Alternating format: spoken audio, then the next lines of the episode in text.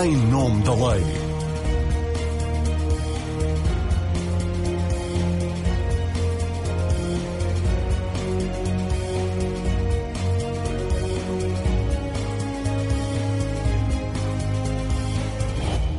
Olá, seja bem-vindo ao Em Nome da Lei. Hoje, um programa em que temos uma diferença de escala relativamente ao que é habitual.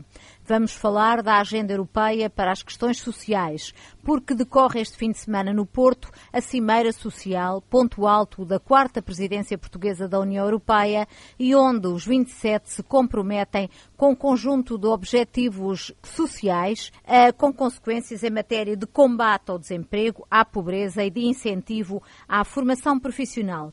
Questões mais relevantes do que nunca numa Europa que está agora a tentar sair de uma pandemia que durante mais de um ano praticamente paralisou a economia. O debate terá por referência a agenda europeia, mas será naturalmente ancorado na realidade nacional. Seja bem-vindo, convido-o a ficar connosco ao longo da próxima hora. Eu sou a Marina Pimentel e comigo vão estar três convidados: Francisco Assis, presidente do Conselho Económico e Social, e os eurodeputados, membros da Comissão dos Assuntos Sociais, José Manuel Fernandes, do PSD, e José Guzmão, do Bloco de Esquerda. Obrigada por estarem nesta edição do Em Nome da Lei.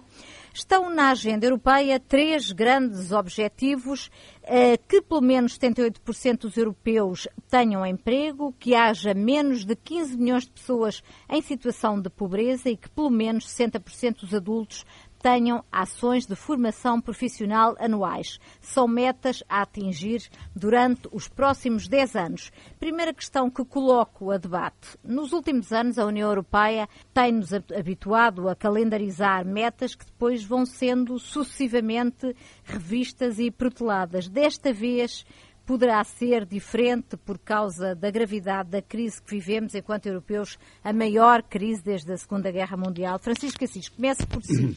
Pode esta crise fazer a diferença e obrigar os líderes europeus a unirem-se em torno de questões em que habitualmente se dividem? Muito boa tarde. Eu queria começar por eh, agradecer o convite, saudá-la e saudar os meus colegas neste eh, debate. Eh, eu admito que a pandemia possa ter produzido esse efeito, mas isso só veremos no, no futuro. A questão da, da, da, componente social do chamado pilar social europeu é anterior à pandemia. Foi uma discussão que se travou, foi travada na Europa, que teve a sua expressão mais significativa na Cimeira de Gotemburgo em 2017, uhum. em que se apresentaram os 20 pontos que são os, os pontos base desse, desse, desse chamado pilar social europeu e agora vai haver um compromisso uh, no sentido de estabelecer uma meta até 2030 em torno dos, uh, dos temas que acabou por referir. Isso vai depender de atuação a, de, a dois níveis. Por um lado, a nível de cada Estado-membro, do esforço que cada Estado-membro faça nas suas uh, políticas internas no sentido de chegar a esse objetivo. E, por outro lado, a questão que é de facto fundamental, que é a, capacidade da União Europeia de criar condições para que os Estados-membros alcancem esses objetivos. Aqui, evidentemente, tem que haver uma combinação entre a política económica nas suas diferentes uh, dimensões, nomeadamente a política orçamental, e uh, depois as políticas eh, nacionais, sendo certo que nós não estamos todos na mesma situação. Claro. E essa é talvez a minha maior preocupação do ponto de vista económico, é que provavelmente no final da crise, alguns países, a diferença a nível de desenvolvimento entre os países pode ter-se acentuado. Uh, os problemas de endividamento em alguns países acentuaram-se, porque uma coisa é um, país ter um nível de endividamento X e poder, e poder, portanto, neste momento, ou ter podido até este momento realizar mais uh, despesas e ter promovido mais apoios, quer ao seu tecido económico, quer à sociedade em geral, e outra coisa é um país ter um endividamento Y maior e, como tal, não ter tido esses, esses meios. É certo que vai haver agora um apoio geral europeu, a célebre bazuca, mas uhum. há aqui, de facto, eu acho que isto é um, são metas eh, ambiciosas e é importante que essas metas se definam, mas é evidente que uh, tudo vai depender agora da capacidade de uh, a Europa compreender a necessidade de valorizar esta dimensão social e isso é algo que se vai, vai ser um esforço contínuo dos próximos 10 anos e vai ter muito que ver com a evolução da própria política europeia, de quem vai governar nos diferentes países, dos entendimentos que serão possíveis no quadro europeu. Nós vamos ter eleições em muitos países muito uhum. importantes nos próximos próximos, não quer dizer que não sejam todos muito importantes, mas há na Alemanha, não é? Vamos ter na Alemanha, vamos ter dentro de pouco tempo também em França, e é muito importante saber o que é que vai acontecer e, que, e, e dos e, e eventuais, no caso alemão, será mesmo um novo governante, mesmo que seja, o chanceler será diferente, mesmo que seja do mesmo partido, saber que posição assumirá em relação ao projeto europeu, nomeadamente nesta componente social. Em França, a mesma coisa. Portanto, há aqui um, um cenário de uma grande indeterminação, como há sempre na vida política democrática, mas temos que ter confiança e temos, sobretudo, que fazer o, nosso trabalho. E o nosso trabalho é o de lutar por uma Europa que tenha, eh, que reforce esta componente eh, social. Porque se há coisa, só para terminar, que nós aprendemos com esta eh, crise, do meu ponto de vista, é que é necessário, de facto, ter uma forte componente social. O Europa assenta historicamente numa articulação uh, que foi oscilando ao longo dos tempos, mas assenta numa articulação entre uma, a valorização da economia de mercado e, a, e, na maior parte dos casos, a valorização de um Estado social uh, ativo aquilo que vulgarmente se chama a economia social de mercado, curiosamente é uma designação que vem da democracia cristã uh, alemã, mas que depois foi assumida um pouco por, por, por, pelas correntes de centro-direita e centro-esquerda europeus. Depois há um desvio, há de facto uma, uma radicalização num determinado momento de uma parte da direita europeia no sentido mais liberal, mas há outra que permaneceu nesta, nesta, nesta linha. E do ponto de vista da esquerda, de facto, também a esquerda moderada deu aqui um contributo absolutamente fundamental e os sociais-democratas alemães também, a partir de uma determinada altura, altura e o reforço da componente social até se faz muito a partir, a partir da sua uh, intervenção. Ora, o que marca a Europa, se há marca que identifica a Europa, é esta capacidade de articular a dimensão do mercado, que estimula a iniciativa, a criatividade, e a dimensão social, que promove eh, a igualdade e é um fator essencial para assegurar a dignidade eh, das pessoas. José Manuel Fernandes, eurodeputado eleito pelo PSD, faz parte do PPE, família política onde estão representadas forças políticas de alguns dos países mais reticentes em relação às metas sociais, sobretudo quando elas significam dar mais competências a Bruxelas. Está confiante de que os objetivos são realistas e serão cumpridas estas três metas, enfim, que para já é o que se conhece do que poderá ser o, o, o compromisso europeu? Ou acabaremos por ter um compromisso de generalidades? Estas metas têm sempre um problema, é que quando falamos da educação, eh, de emprego, de, mesmo do apoio às empresas, pequenas e médias empresas do sistema fiscal, eh, juventude, combate à pobreza, eh, segurança social, são tudo competências nacionais. Uhum. É importante que haja ambição nas metas, mas que depois cada Estado-membro defina as suas próprias metas em termos nacionais e depois até mesmo em termos regionais e que as cumpram e que sejam metas ambiciosas. Nós não temos aqui grande novidade. Lembra-se da estratégia Europa 2020, eh, uhum. em que havia um objetivo em termos do emprego, 75% da população ativa estivesse, ou até aos 64 anos, melhor dizendo, adulta, não é ativa, eh, tivesse emprego. Havia uh, um objetivo na área da educação, combate ao abandono escolar menos 10%, nas qualificações em termos de ensino superior, retirar-se 20 milhões de pessoas da pobreza, onde Portugal tinha um objetivo de 200 mil pessoas.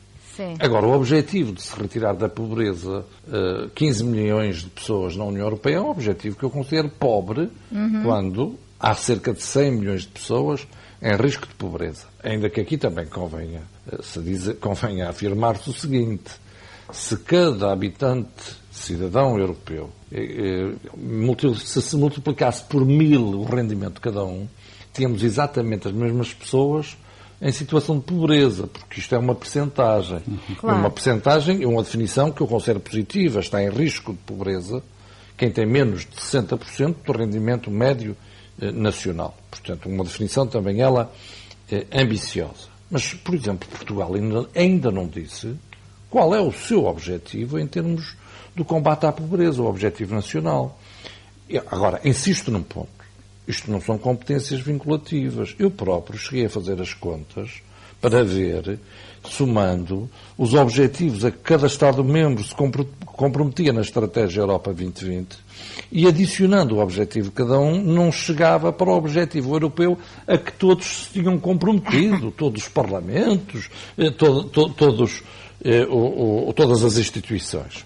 E, portanto, primeiro ponto, que haja ambição. Segundo hum. ponto, que cada um faça o seu trabalho de casa. É? Eu às vezes fico com a sensação que Portugal, até, as competências são, são nossas, mas depois Portugal até parece que precisa que eh, a União Europeia seja ambiciosa quando nós estamos na cauda da Europa em termos de crescimento económico, em termos dos salários, eh, ou se olharmos para a nossa produtividade, temos cerca de metade eh, da Alemanha, quando até oh, José Manuel muito, Fernandes, já, vamos, já vamos falar das metas nacionais, mas eu antes queria, queria ouvi-lo sobre o seguinte. O Presidente da Confederação Europeia de Sindicatos alertou para o risco de se repetir o que aconteceu com a crise de 2008. Houve uma recuperação económica sem a criação de, de emprego. Como é que se evite que possa voltar a acontecer? Não chega a tirar com Bem, o dinheiro temos... da bazuca para cima do problema, não é? Não, mas não, mas nós temos muitos recursos. Não é só o dinheiro da bazuca. Aliás, só se fala da bazuca. A bazuca são, em subvenções, 13,9 mil milhões de euros. Em empréstimos, podia ser cerca de 15 mil milhões Portugal só quer eh, 2,7, mas depois nós eh, temos o, Portugal eh, 2030, eh, se somar os recursos do, do, Portugal, 20, do Portugal 2030 mais o, o, a bazuca, onde Portugal 2030 é cerca do dobro da bazuca, uhum. mais a bazuca, mais os 10 mil milhões de euros que temos por utilizar, são cerca de 60 mil milhões de euros até 2027 mais de 23 milhões de euros por dia. Não nos faltam, não nos, não nos faltam recursos. E se olhar para o Fundo Social Europeu, são 7.500 milhões de euros, onde há um objetivo que é o das qualificações. Eh, nós até fizemos uma coisa, que é os Estados-membros, onde o desemprego jovem seja superior ao da média da União Europeia, 12,5% do Fundo Social Europeu deve, deve ter esse objetivo, eh, apoiar a inclusão.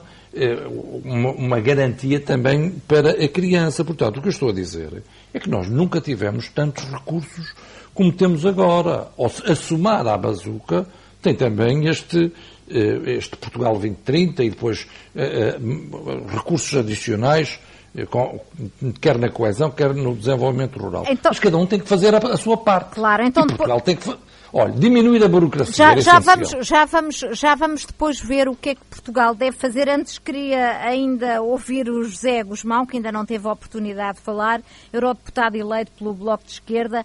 Estamos perante um mero compromisso político, uma carta de intenções, como acabou de lembrar o José Manuel Fernandes, eh, que não é juridicamente vinculativa. Ainda assim, acha que esta cimeira pode ser um marco, dada a situação de emergência social que a Europa vive? A presidência portuguesa insiste em dar-lhe a qualificação de evento histórico. Bom, uh, parece-me parece um claro exagero. Um, eu, eu, acho que existe alguma uh, inconsistência na forma como um, na União Europeia se olha para as questões sociais e para as questões do trabalho. Porque uh, quando, enfim, anunciou-se o pilar dos direitos sociais, com uh, objetivos e com declarações de intenções muito ousadas, mas na altura de discutir cada um dos relatórios em concreto, e nomeadamente o facto serem relatórios, uh, em alguns casos até diretivas, extraordinariamente vagos, extra extraordinariamente genéricos, uh, invoca-se os tratados para explicar que há matérias que são competência nacional. Mas, como sabemos, um, o, que está disposto nos tratados em matérias sociais e laborais nunca impediu uh, as instituições europeias, nomeadamente a Comissão Europeia, de influenciar as políticas nacionais a esse nível, através do semestre europeu, uhum. através indiretamente das regras de governação económica ou até das regras do, do mercado interno. Uh, e, portanto, eu penso que o debate sobre, o, sobre a Europa social tem que ser um debate que resolva esta contradição, para um lado ou para o outro. No que vier a ser disposto do ponto de vista de, de, da criação de regras mínimas, um, ehm, do ponto de vista de direitos laborais e de direitos sociais dentro da União Europeia, que são uma questão uh, de direitos sociais, mas são até, no limite, questões de Estado de Direito e de, uh, de competição leal dentro da, da, da União Europeia, porque se nós temos uma União Europeia em que a principal variável de ajustamento são os salários e outros direitos sociais, então nós estamos a construir um espaço em que uh, existe uma tendência para a degradação, pelo menos numa parte dos países, desse tipo de, de, de direitos. E depois há uma questão que eu acho que é uh, a mais decisiva. Nenhum objetivo, nenhuma meta, nenhuma uh, proposta interessante, e têm surgido algumas, e têm sido identificadas prioridades importantes, terá qualquer espécie de relevo se depois a sua prossecução for, uh, uh, digamos assim, uh, minada, sabotada pela permanência das regras de governação económica, das regras de mercado interno, do funcionamento do semestre europeu que tem vigorado até hoje. Uhum. Ou seja, nós não podemos, não se pode pensar que é possível ter as mesmas regras do jogo do ponto de vista da governação económica, para, para me focar num exemplo concreto, um, com todos os enviesamentos que já foram identificados até pelo Conselho, uh, uh, Conselho Fiscal, não é bem esta a tradução, o Conselho Fiscal, European Fiscal Board, o Conselho Fiscal Orçamental, Orçamental. Europeu, uhum. que, que, identificou um enviesamento procíclico na, nas regras de governação económica na, na União Europeia. Um, se essas regras se mantiverem como estão atualmente, e esse é um debate que atravessa o Parlamento Europeu e é basicamente um debate esquerda-direita, um, todas as declarações sobre uh, metas e objetivos sociais serão uh, vazias, porque, porque os, os Estados-membros precisam de ter margem para prosseguir uh, políticas económicas e uma margem que não pode ser sistematicamente alargada ou estreitada de acordo com as prioridades de um determinado conjunto portanto, de países portanto, uh, com, com, maior músculo político. Mexer na, na disciplina orçamental é fundamental do ponto de vista do, do Bloco para que a agenda social seja, seja cumprida. Eu, eu penso que sim, além do mais, enfim, depois eh, já percebi que numa segunda volta faremos tam, falaremos também das responsabilidades nacionais. Vamos, vamos, já há, falar, há vamos já falar. Estas, estas metas de que eu falei no início do programa e que, vocês também já falaram, em torno das quais deverá haver um compromisso dos líderes europeus, vão depois ser implementadas por planos nacionais, terão de ter, obviamente, em conta as necessidades específicas de cada Estado-membro. Membro. Pergunto-vos que aspectos devem ser prioritários para Portugal e como é que os devemos efetivar. Porque estou a pensar, por exemplo, na questão da formação profissional, que já é neste momento um dever da entidade patronal previsto no Código Laboral, mas é só para, para inglês ver. José Manuel Fernandes, como é que, quais são as questões prioritárias neste plano nacional e como é que elas podem, de facto, ser, ser efetivadas? Bom, é, temos de ter um desígnio europeu, mas sobretudo até nacional, que é a melhoria de todos os salários. É possível conjugar competitividade convergência com coesão territorial. Por isso é que eu espero que depois de, de, da definição de metas nacionais, elas também sejam traduzidas por regiões. Porque é uma vergonha o plano eh, da recuperação e resiliência considerar que só há pobreza nas duas grandes áreas metropolitanas. É falso. Portanto, este é um elemento que eu considero central. Quando eu digo que o Estado tem que fazer a sua parte, significa que há que remover eh, burocracia, Repara o que é que está a fazer a, eh, a Grécia e a própria Itália. Está a diminuir os impostos em relação às empresas. Portanto, nós temos que, depois de definidos as metas europeias, até devia ser em simultâneo, uhum. vamos lá ver. As metas europeias devem ser o resultado da soma das metas e dos compromissos de cada Estado-membro. E, é por isso que eu espero que cheguem, a esse consenso. Mas, no fundo, é a declaração, o que, vai, o que ela vai resultar é numa é, declaração conjunta em que depois cada Estado-membro até parece que precisa dela para poder fazer mais. Agora, há aqui uma, uma outra coisa que não foi dita que eu considero essencial. Nós, neste momento, somos menos de 6% da população mundial na União Europeia.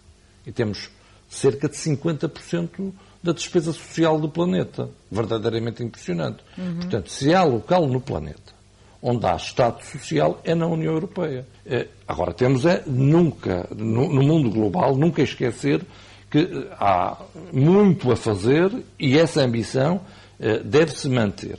Mas não há desenvolvimento social sem desenvolvimento económico. Também não há desenvolvimento económico sem desenvolvimento social. Portanto, São até os Estados-membros mais ricos, aqueles, muitos deles que até nem têm salário mínimo, como é o caso da a, a Finlândia e a, e, a, Itália, Suécia. a Suécia, a Áustria. A, Suécia, a Áustria, que nem tem, nem tem uh, salário mínimo, mas são as economias mais fortes que, obviamente, têm um, um Estado social mais forte. Portanto, nunca esquecer, neste domínio, a questão das pequenas e médias empresas, o objetivo da ascensão eh, social eh, do, do, indivíduo, o perceber-se que não é só com subsídios que nós combatemos a pobreza, eh, e o, o, não se privilegiar unicamente eh, aquilo que é público. É inaceitável, vir-se com uma legislação só para os funcionários públicos, eh, para os filhos dos funcionários públicos, para as residências universitárias. Portanto, é este tipo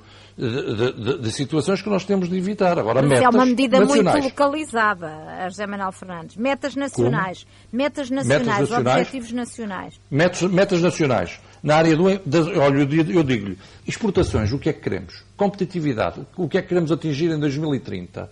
Eh, em termos de combate à pobreza, qual é o objetivo? Em termos de educação, o que é que queremos? Qual é a percentagem que queremos atingir em termos de investigação eh, e da inovação? Quais são as metas do combate à iliteracia, ao combate à iliteracia eh, digital? Depois, fala-se muito do digital. Há aqui um objetivo que tem de se ter. Cobertura do território, todo o território, em termos de infraestruturas digitais. Quais são os objetivos que temos? Aliás, vou-lhe dizer uma coisa. É por aqui que se tinha que começar.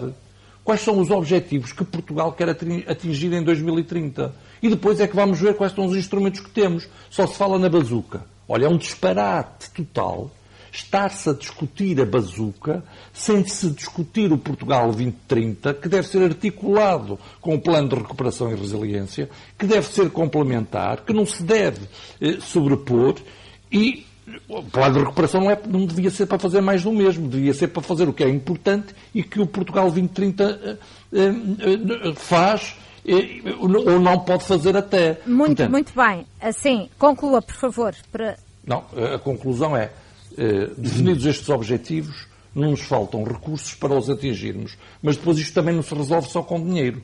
Resolve-se com boas políticas. O combate à burocracia é essencial. A diminuição dos custos de contexto, nomeadamente das pequenas e médias empresas, é importantíssimo. Não, não basta sequer eh, legislar, nem fazer. Esta cimeira, o que, vão, o que vai sair são proclamações. Uhum. E, e poucas ações. Claro que tem um aspecto positivo, que é o pôr-se eh, a questão social na agenda.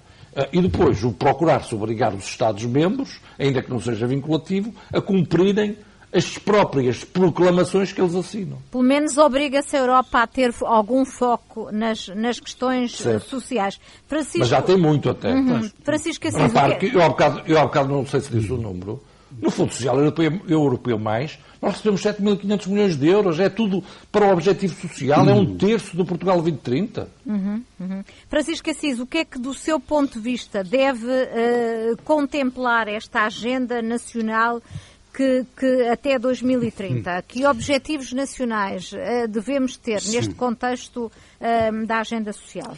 Vamos lá ver. Eu uh, queria recuperar aqui do, uh, algumas afirmações, quer do José Manuel Fernandes, quer do José uh, Guzmão. José Manuel Fernandes colocou uma questão importante logo desde o início. Quase todas estas políticas são políticas de âmbito nacional.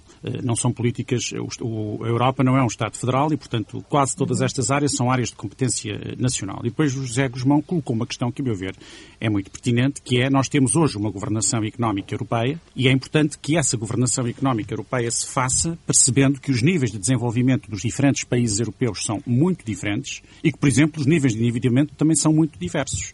E para haver uma política de solidariedade verdadeiramente europeia, tem que começar justamente nessa componente da articulação uh, da política económica com a política social. Um caso muito concreto, eu creio que nós, o processo de consolidação uh, orçamental, que nós naturalmente teremos que uh, prosseguir, independentemente de, de, da via pelo qual o possamos alcançar, mas que teremos que proceder, tem que se fazer tendo em consideração a necessidade de recuperação da economia portuguesa e isso creio que é uma lição, deve ser uma lição que devemos ter aprendido da situação anterior, de uma crise que foi completamente diferente e que nós, de facto, tivemos que fazer um esforço enorme de redução do déficit orçamental, mas tem que haver agora uma preocupação em ter uma, uma política orçamental que não seja inimiga da perspectiva de crescimento económico. E acha Porque, que verdade, essa é uma questão pela qual Portugal tem e essa, bater... E essa é uma questão europeia, é uma questão que tem uhum. que ser tratada a nível europeu, no Conselho Europeu, no, no Parlamento Europeu, sobretudo no, nestes, dois, nestes dois órgãos, tem que ser naturalmente eh, discutida, porque senão não é possível pensar, porque as realidades são completamente diferentes. E o que eu temo, como disse de início, é que no final desta crise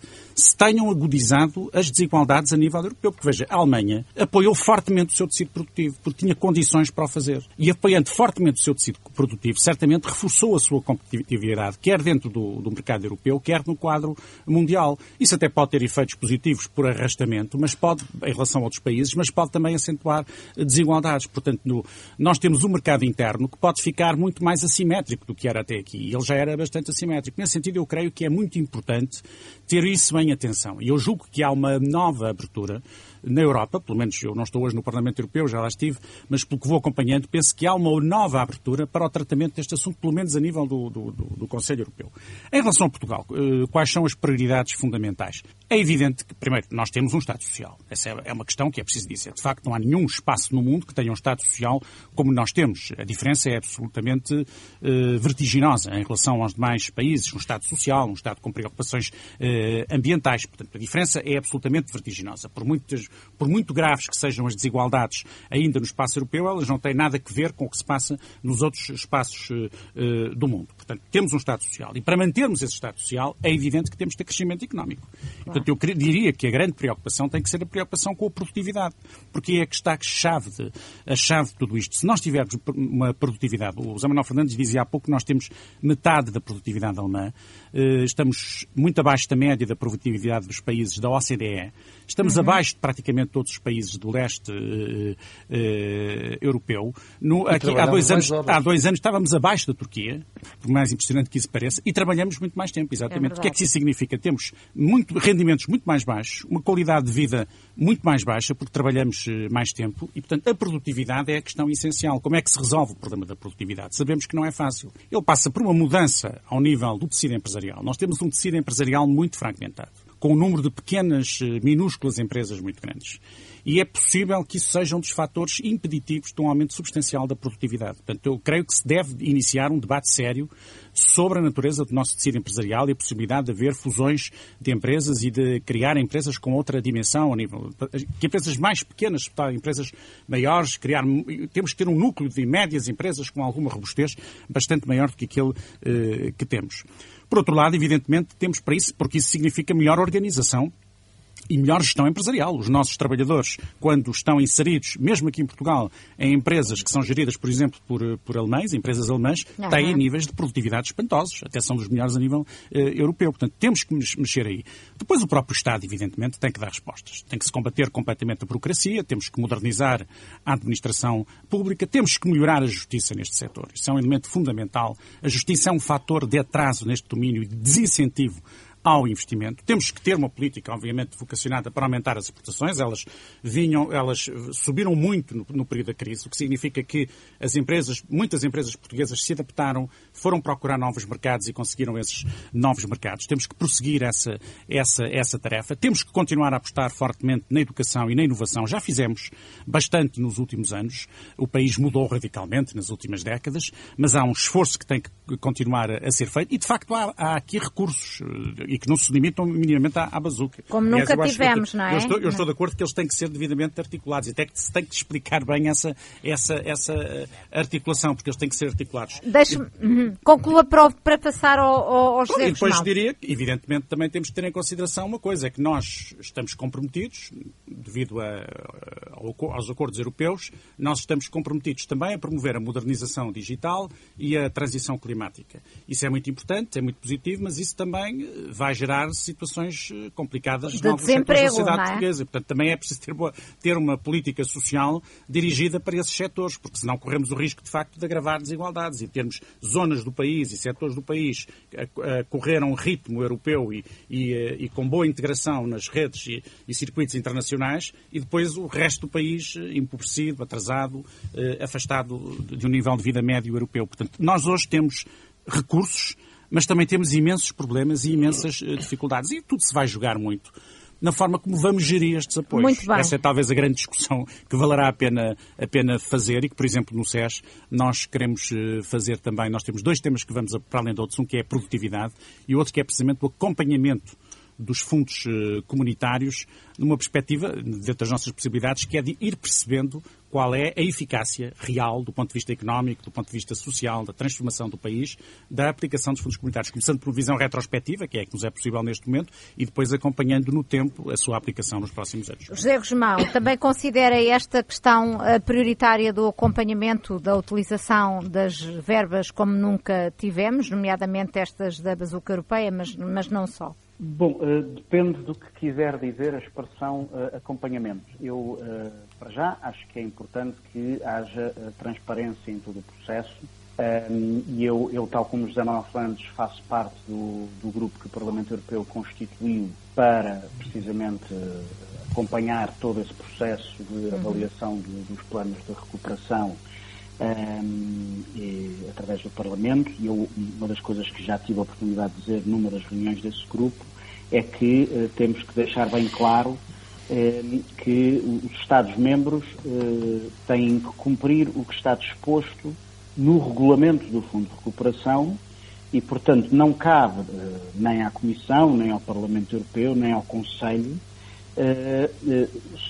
substituir-se aos Estados-membros na definição das reformas estruturais, da, da política de, das políticas de investimento que entenderem uh, conduzir. Isto parece-me um ponto muito importante de aprendizagem em relação às experiências anteriores, em que uh, basicamente foram impostos uh, a alguns Estados-membros um, programas pronto a vestir, que em muitos casos inclusive revelavam um grande desconhecimento uhum.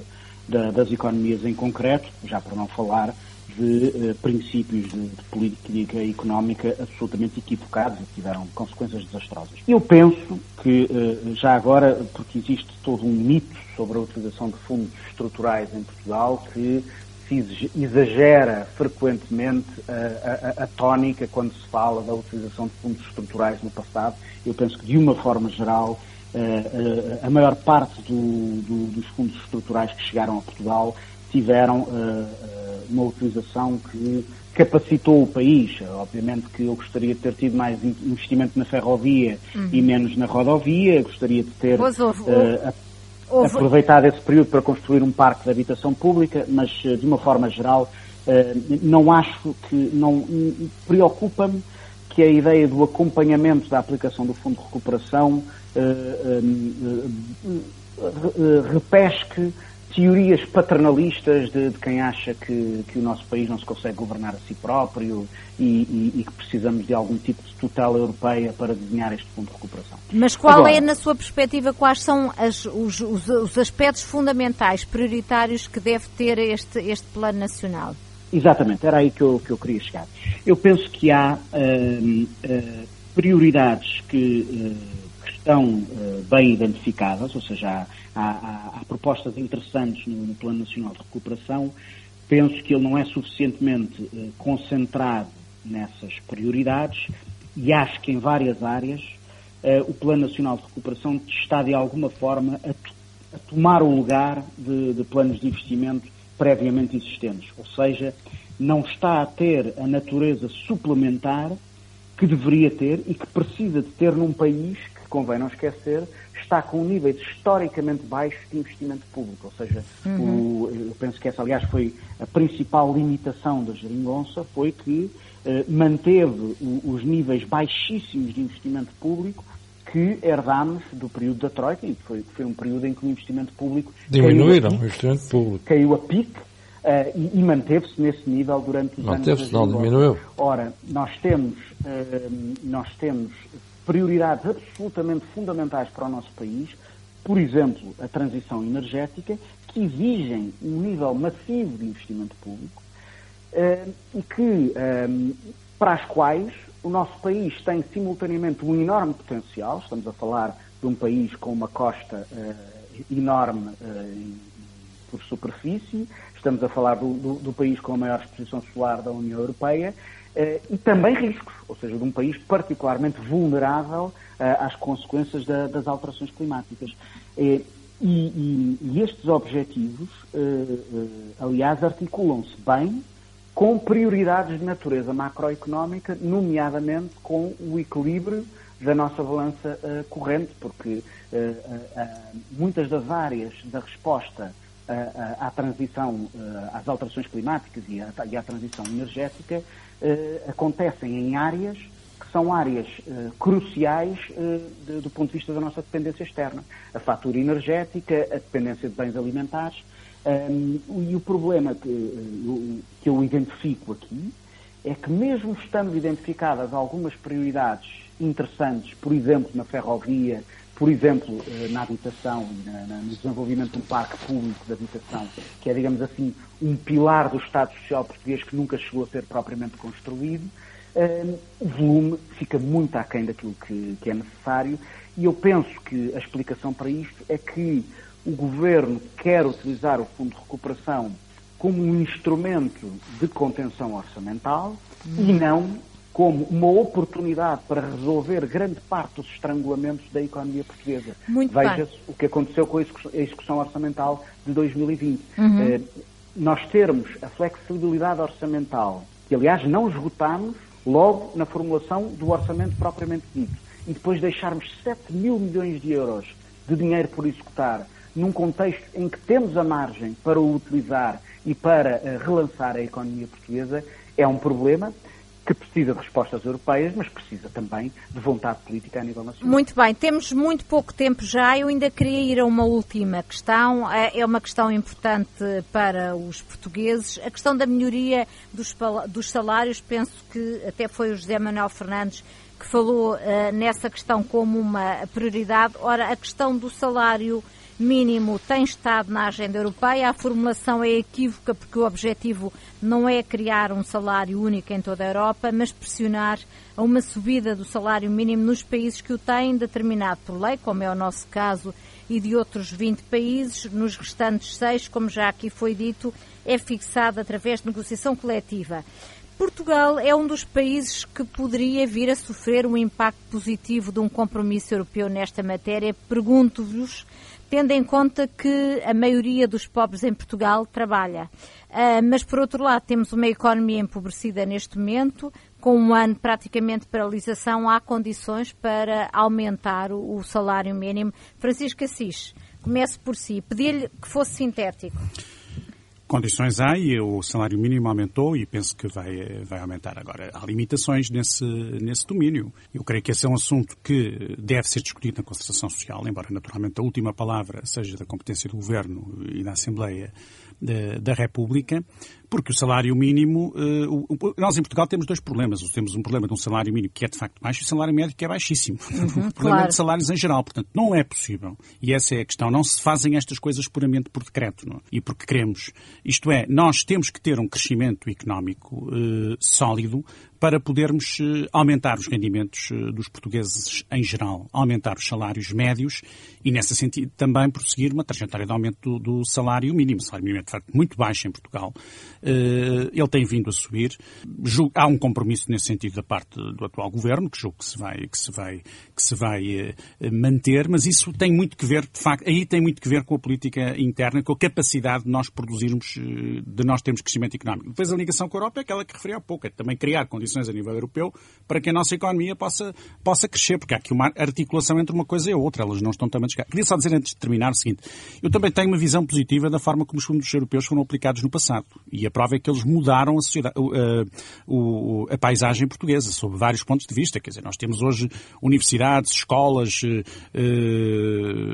extraordinárias que eram inimagináveis há 20 ou 30 anos. Isso deve-se a esses fundos europeus e, e, equipamentos públicos que isso se, e deve-se aos fundos europeus. Construiu-se muito, Agora, mas apostou-se pouco na formação profissional, não é? Também se apostou alguma coisa. Agora, apostou-se apostou em todos os sumídios. Agora, o grande problema é o outro, é alterou-se radicalmente, alterou-se um, uh, a estrutura produtiva no sentido de a qualificar substancialmente. É certo que as exportações aumentaram, mas nós eh, crescemos na cadeia de valor. Passamos, essa, é que, essa é a questão fundamental é? para nós termos, de facto, isso tem que ver com a produtividade. E é aí é que temos, uh, porque só assim é que nós poderemos ter níveis de vida que se rendimentos e níveis de vida que se aproximem das médias uh, europeias. Ora, isto é uma interligação entre a dimensão entre a dimensão europeia e a dimensão nacional. Isso, por exemplo, um erro que nós há uns anos atrás na crise, na crise anterior, recorde-se que houve uma primeira indicação para que a crise financeira se não transformasse numa crise económica, para que os governos de certa maneira estimulassem o investimento público e logo a seguir houve uma política radicalmente uh,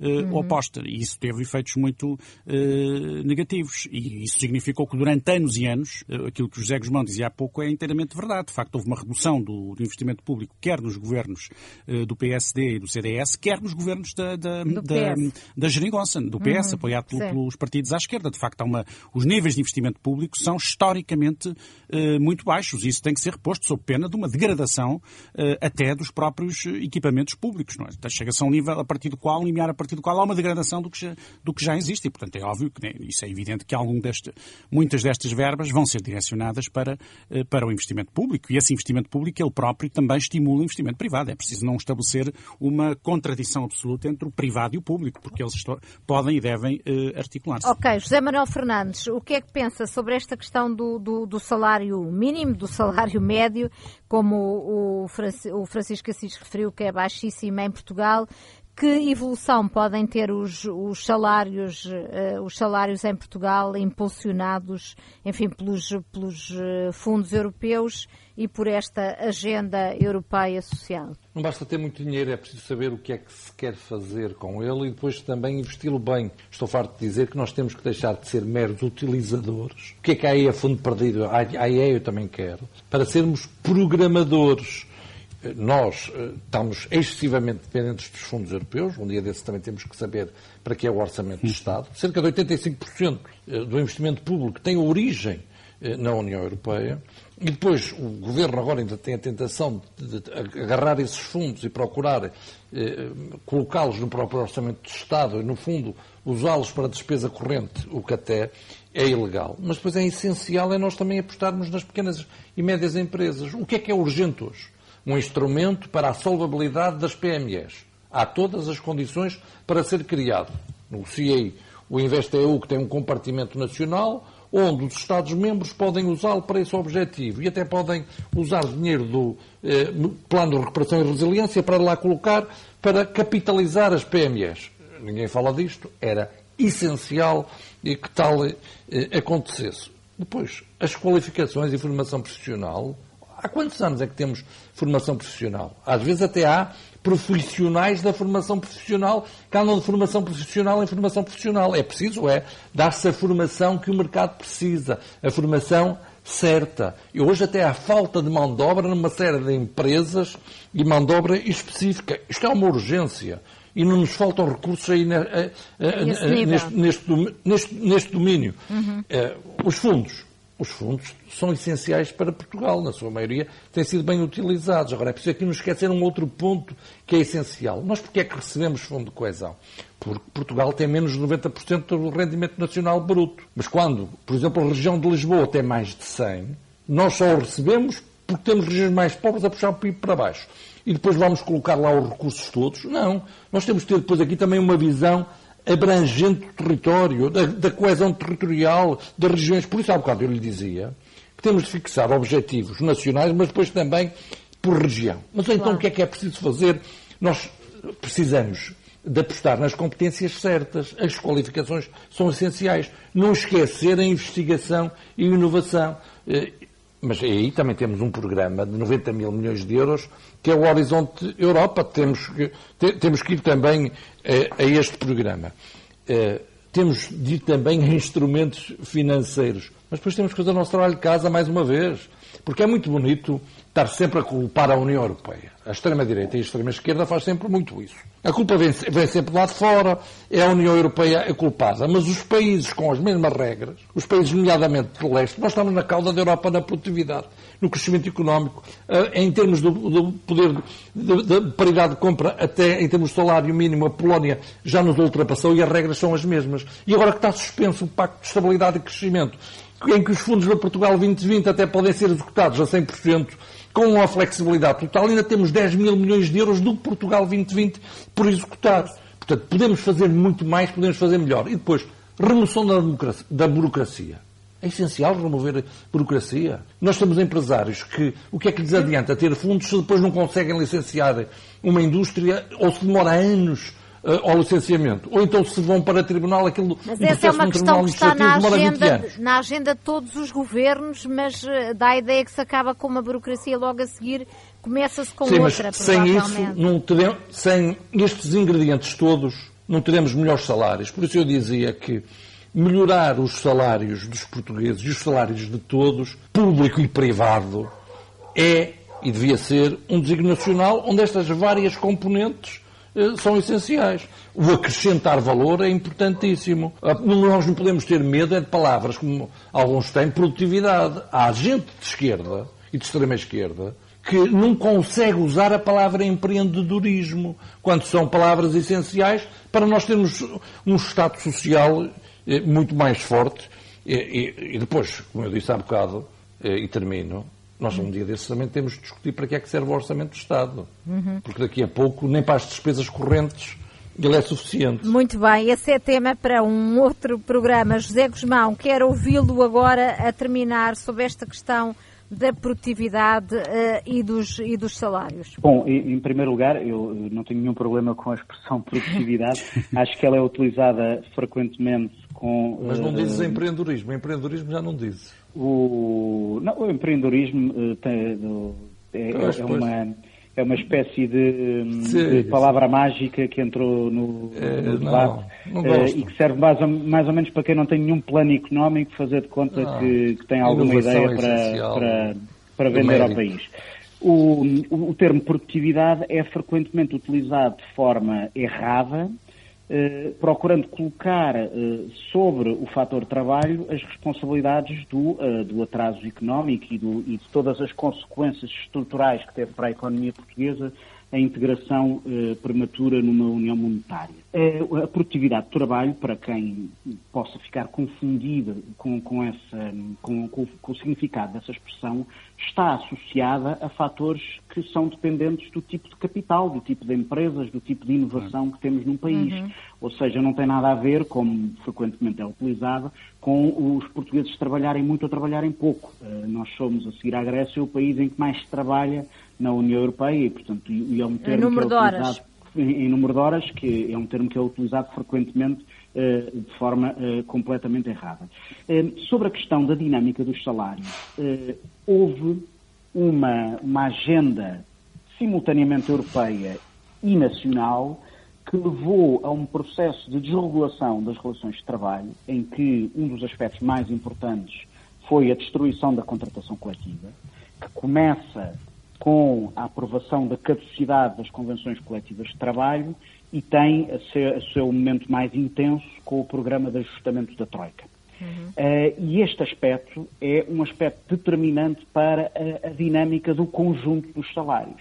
É por isso que foi uh, que, que, quando a Geringonça implementou a política de aumento faseado, mas sustentado do salário mínimo, uh, uma política que teve oposição permanente da Comissão Europeia e da direita portuguesa, uh, dizendo oh. que isso ia prejudicar as exportações. Oh, José Manuel Fernandes, estaram com Tem, tem de o... concluir, ó Sérgio Guzmão, porque eu tenho que sim, sim, fechar o programa. Uh, nenhuma das consequências que foram uh, levantadas surgiu, é uma política de sucesso, mas que não mexe com o salário médio, porque há um processo sistemático de destruição da, da, da contratação coletiva em Portugal. E uma das contradições que nós observamos na Cimeira Social que vai decorrer este fim de semana é que eu hoje ouvi a Ministra do Trabalho falar sobre a importância da contratação coletiva para uma Europa social, quando o Partido Socialista está no governo há seis anos e ainda não revogou a caducidade das convenções coletivas de trabalho, que é o que tem estado a destruir a contratação coletiva em Portugal. Muito bem, é uma boa ideia para terminarmos aqui o Em Nome da Lei. Boa semana, bom fim de semana. O programa fica disponível a partir de agora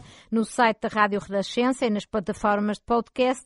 Fico a Renascença para estar a par do mundo. Em Nome da Lei.